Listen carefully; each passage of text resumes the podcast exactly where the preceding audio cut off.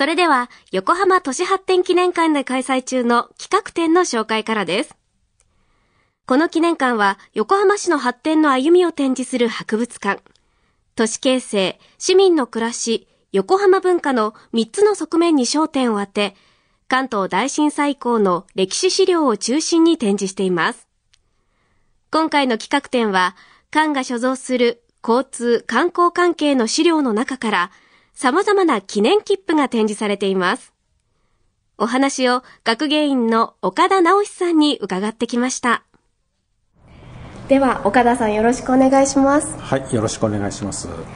さあ改めてこの現在開催中の企画展どのような展示なのか教えてくださいあはいあの切符とですね記念切符をテーマにした企画展なんですけどもあの紙の切符っても最近手にすることが少なくなったんですが、はい、でそれでもまあ我々の生活でとってもあのよく使う言葉だと思うんですね切符、はい、でそのまあ切符にあの絵とか写真を入れたものが記念切符なんですけども、ええ、ここの博物館ではその切符とか記念切符ってたくさん収蔵しているんですね、はい、で今回それをまあ分類して整理して、えー、大体300点ほどなんですけどもあの一堂に見ていただけるように展示したのがこの企画展になります。はい。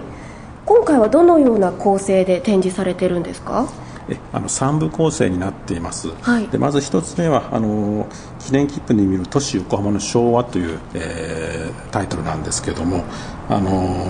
まあ、横浜の市電が中心路面電車ですね。横浜市電が中心になるんですけどもあのそこで発行された、えー、記念切符で、まあ、横浜でのいろんなイベントとか出来事昭和のですね、えー、そういったものを対象にした、えー、ものを展示しています、はい、で2つ目はですね、あのー汽車電車の切符の昭和史と名付けてるんですけども、はい、これはまあ記念の切符ではなくてあの普通の切符を、えー、紹介していて、はい、えー、まあ、横浜市電もありますしそれから横浜の市内の駅を発着したあの国鉄今の JR ですねの切符とか、えー、私鉄の切符とかを、えー、展示しています、はい、でそれから3番目、えー、3つ目なんですけれども、まあ、記念切符で旅する、えー、日本の観光風景と、えー、名付けています、うん、でこれはあのー、まあ、この記念切符なんですが一番こう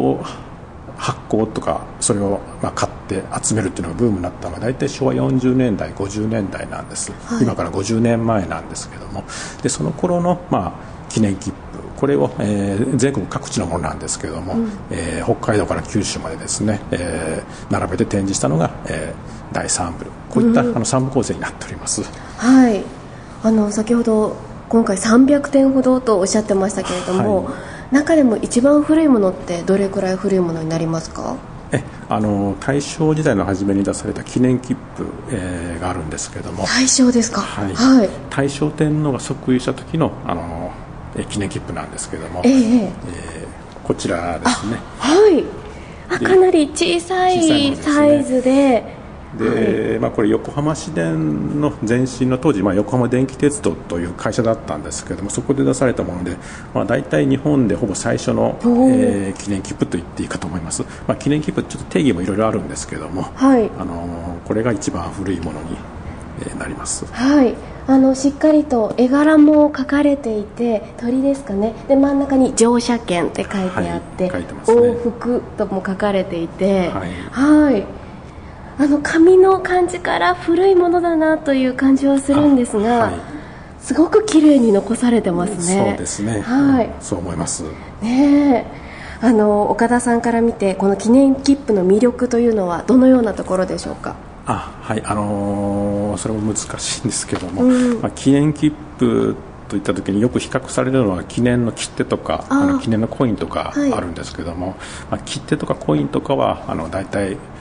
国の決まったところで決まったサイズで決まった形で出されるんですが切符記念切符の場合はあの全国各地の鉄道会社がいろんな形でいろんなサイズのものを出しますしもう無限にって言って近い量のものがあるんですね、はい、なのでこう見ていけば見ていくほど探していけば探していくほどいろんなものが出てくるという魅力が記念切符にはあるかと思います、はい、本当にこうバリエーションに富んでいてなんかその土地土地の魅力っていうのも発見できそうですね。そうですね。横浜だけではなくてあの今回全国各地のものも出してますので、はい、いろんなものが魅力が発見できるかなと思っています。はい。私も旅行に行ったらチケットだったり切符だったりを残しておいて、はい、手帳に貼ってコレクションしているんですけどそうするとこう1年前の手帳とかを開くとあこの時ここ行ったなとか思い出すちょっとなんか自分のメモリーみたいな感じで好きなんですけれども、はい、そういうふうにこう自分の歴史だったり日本の歴史だったりをこう遡って考えられるっていうこともありますよね。ありますね。サイズが小さいですから、はい、手元に残しておくのにちょうどいいかとも思いますね。はい。今回の企画展さまざまな記念切符がテーマとなっています本当に懐かしいものそして価値があるものがたくさんあると思うんですが岡田さんいくつかご紹介いただけますか？はいあのまずこちらなんですけども、はい、これは戦争前の昭和10年に、えー、山下公園であの関東大震災からの復興を記念してえー、開かれた博覧会の時のものなんですね、はい、でその時に横浜市電で発行された市電のあの記念切符なんですけども、はい、えー、市民からデザインを募集して電車それと市バスと、えー、3種類ずつ合計6種類の記念切符が、えー、こんなふうに出されていたんですね。はい。横浜大博覧会と書かれていてあの本当に思っていたよりカラフルで綺麗ですねそうですね。この頃はまだカラー写真あのとかが印刷に使えませんので、えー、全部手で絵を描いて、うん、えー、作っていったんですが、はい。まあ、今から見ると大変、まあ、ユニークといいますかね、うん、あの可愛らしいものもたくさんありますね。はい。しっかりとあの横浜市のマークの浜マークも描かれていますし港町らしいこの海とそして船と描かれていて横浜らしいという感じがしますねこの時からすでに。そうですねかもめなんかも大きく描かれていたりしますはい。これが市民の方のイラストで選ばれたんですね、はい、そうなんです。でこういったあの記念切符の発行は、まあ、一旦戦争でまた中断するんですけども、はい、戦争が終わってからまたあの再開されていって、うん、でこちらになりますけども博覧会はもちろんなんですけど、はい、開港を記念する祝賀祭ですとかそれからあの前の東京オリンピックの時ですね。あのたくさん64年の横浜市電の記念切符が発行されていました。はい。この開国100年記念の切符、はい、これも色が綺麗ですね。そうですね。鮮やかですね、はい、鮮やかなブルーに船とそして横浜の街並みが描かれていたりですとかこれが1958年。はい、えー、今開港160年ですがこれは、えー、100年の時のものです。うん。でこのオリンピックの前回の大会の時のがすごいこれ大きな日の丸が描かれていてオリンピックのあのロゴもエンブレムも入っていて。ますね。でこの時は横浜市電もそうなんですけども、はい、えー、相鉄相模鉄道なんかでも記念切符を出してましたし、はい、あの今の JR 当時の国鉄なんかも、えー、記念切符を出してますね。ここにありますように。本当にそれぞれの鉄道会社によってデザインも形も違ってまたこの変化が楽しめますね。そうですね。はい。いや本当にあ値段がまた15円っていうのが、はい、はい、歴史を感じますね。はい、あの当時の、えー、これ15円というのはバス市バスの、えー、初乗り運賃なんですけども、はい、電車も15円ですね。はいなんかこうして本当にこう歴史を学んでるような感覚にもなりますね。そうですね。まあ横浜のこうイベント出来事の歴史を、えー、辿っていけるようにと考えています。はい。で岡田さん私もちょっと見つけちゃったんですけれども、はい、ちょっと移動していただいていいですか？時代が進んでいって、はい、えー、昭和50年代とかになってきますと、はい、切符の形自体いろんな変わったものユニークなものが出てくるんですね、うん、でこれなんかはえ今から51年前になりますね、はい、横浜スタジアムがオープンした時の、えー、もうこの頃は市電ではなくて地下鉄になってますけども、はい、横浜市営地下鉄で発行した記念切符なんですね、はい、これ切符なんですかってそうですね。言いたくなるぐらい実は切符が野球ボールの形丸くくり抜かれているんですよね、はいはい、この野球ボールの部分をくり抜いて、はい、あのー、使った使ったと思いますね。これは使ってない状態なんですけども、はい、それから、あのー、さらに時代が進んでいきますと、うん、タイルの形をした記念切符、えー、裏に紙が貼ってあったりですね、はい、それから、まあ、ペナントの形をした記念切符なんかも、えー、登場します。はいなんか本当に切符って紙の1枚の四角ではなくていろんな遊び心があって、はい、ね、工夫が凝らされてる。えー、出てきますね。はい、これはなんか集めたくなる気持ちもわかります。そうですね。はい。さあそんな風に見てきましたけれどもあの夏休みも後半となりますが今回こういう風にねお話を聞きながら、